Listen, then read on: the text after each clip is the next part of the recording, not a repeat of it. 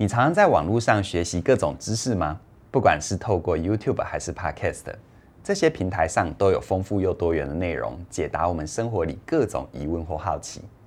可是为什么听了或看了同样的内容，有些人的回馈是很有帮助，真的帮他打破了一些迷思，日子一天变得比一天更好。但有一群人却觉得听再多都没有用，那些做频道的人都只是为了自己的光环，为了赚钱而做，不是真的想要帮助别人。那你会怎么理解这样的现象呢？今天呢、我想从安慰剂效应的角度来跟你聊一聊。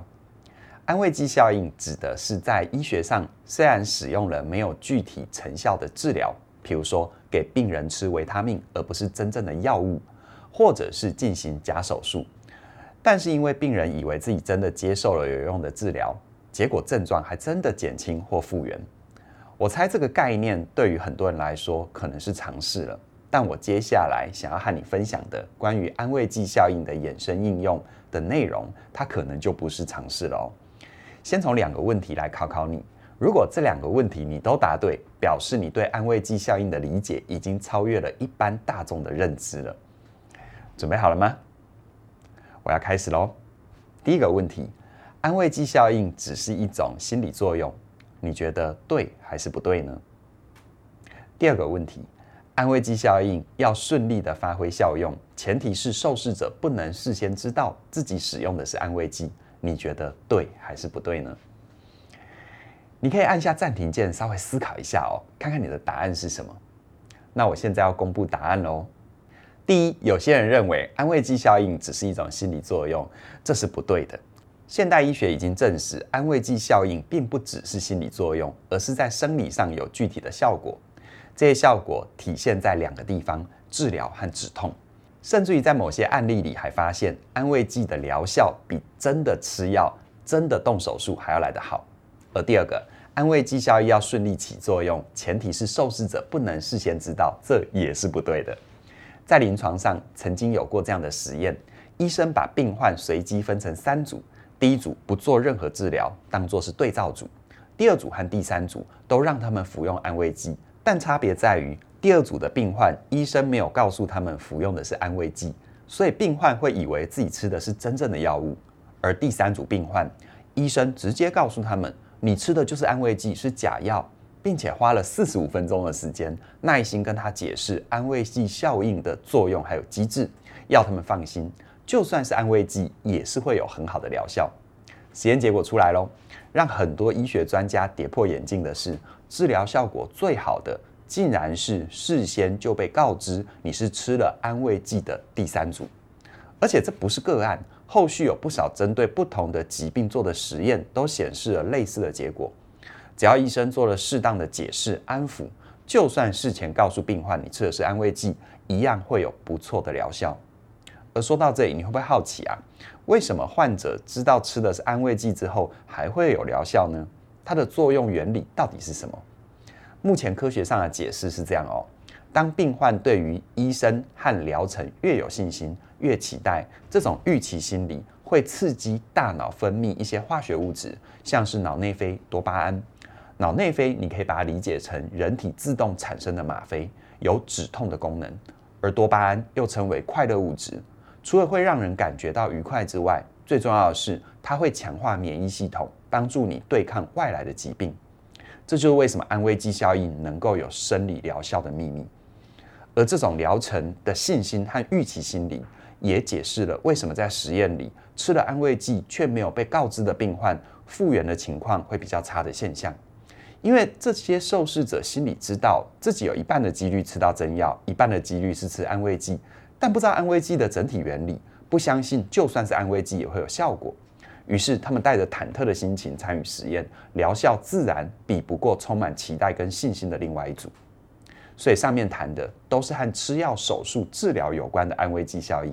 你可以说它是狭义的安慰剂效应，当然也有广义的安慰剂效应。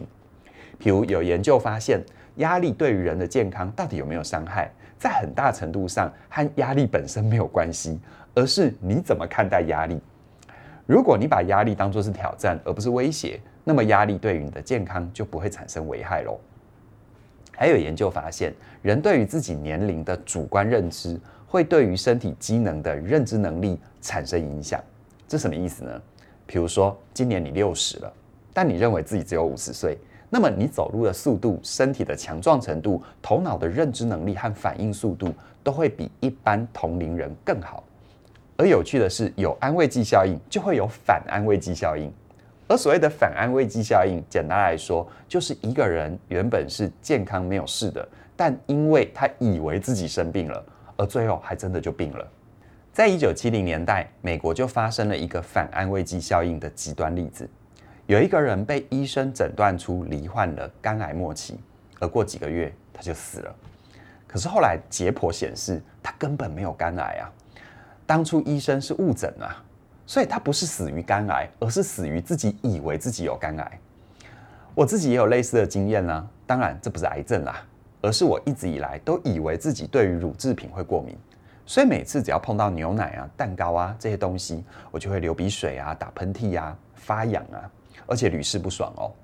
一直到了前一段时间，我去医院做了过敏原测试，我才发现我根本不会对乳制品过敏。但神奇的就是，从那天以后，我再碰到乳制品，我的鼻子也就不会不舒服了。所以啊，我一直活在我以为所创造出来的世界，而我的身体也配合着演出。诶，像是这些例子，不管是广义的还是狭义的安慰剂，或是反安慰剂效应，都带给我们一个很重要的启发，那就是想法可以真实的影响人的身体健康好坏。回到日常生活里，想法或信念除了影响身体健康之外，还会影响我们的行为，最后影响我们的人生。延伸上面所提到的安慰剂效应的概念，我把人的信念分成两种。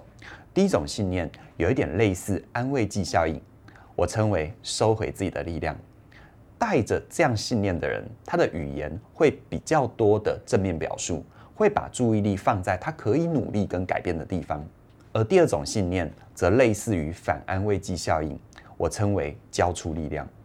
带着这样信念的人，他的语言会比较多的负面表述，也会习惯把注意力放在他没有办法或难以改变的地方。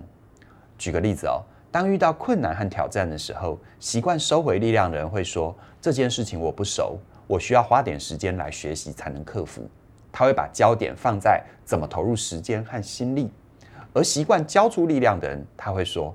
这件事情好难哦，老板没有空教我，我一定做不来。他把焦点放在别人帮不帮他。而更有趣的是，我常常在一天听一点的影片的留言区哦，看到这两种不同的语言。习惯收回力量的人看了我的分享，特别是在沟通技巧里面，他们就会说：“哎，蛮有道理的，我要找机会来练习看看。”但是习惯交出力量的人，他们会说：“学这些没用啦，只要你长得帅、漂亮、有钱，谁不会跟你聊天呢？”你听到这里，你很聪明啊！我想我不用多做解释，你一定可以感受到哪一种信念会让你的人生活出更多的可能，而哪一种信念又会让你的人生越活越狭窄。其实哦，如果你觉得的世界常常充斥着不好的人、不好的事，我邀请你不妨想一下。到底是客观的世界真的这样子，还是你主观的信念把世界变成了这样子？你要为你的信念打一剂安慰剂，还是反安慰剂呢？在我全新的线上课程《活出有选择自由人生》里，主要谈的就是信念会怎么改变人生，理解怎么为我们带来新的可能。课程里我会手把手的一步步的带你去发现，你每天对自己和他人说的话都藏着怎样的信念。而这些信念让你心想事成的，是你想要完成的好事，还是让你越活越累的坏事？面对这些扯后腿的信念，又要怎么样重塑自己的语言，调整信念，让更多的好事情发生？而更重要的就是，我们的超早鸟优惠二二九九，直到今天晚上九点，是今天晚上九点。所以，如果你是在第一时间看我们这一段影片，在我们一推出的第一时间，请你马上手刀加入，不要错过了哦。而且不止如此，当你加入了活出有选择自由人生，我们还会送你另外一门课，就是嘉玲老师全新推出的《你是哪种人》这一门课只送不卖，这一门课会帮助你更深刻的了解你自己。我很期待你的加入，希望你在这新的一年活出心想事成的人生，千万别错过了。相关的资讯都在我们影片说明里都有连接，期待你的加入。再说一次。今天晚上九点之前手到加入。那今天就跟你聊到这边了，谢谢你的收看，我们再会。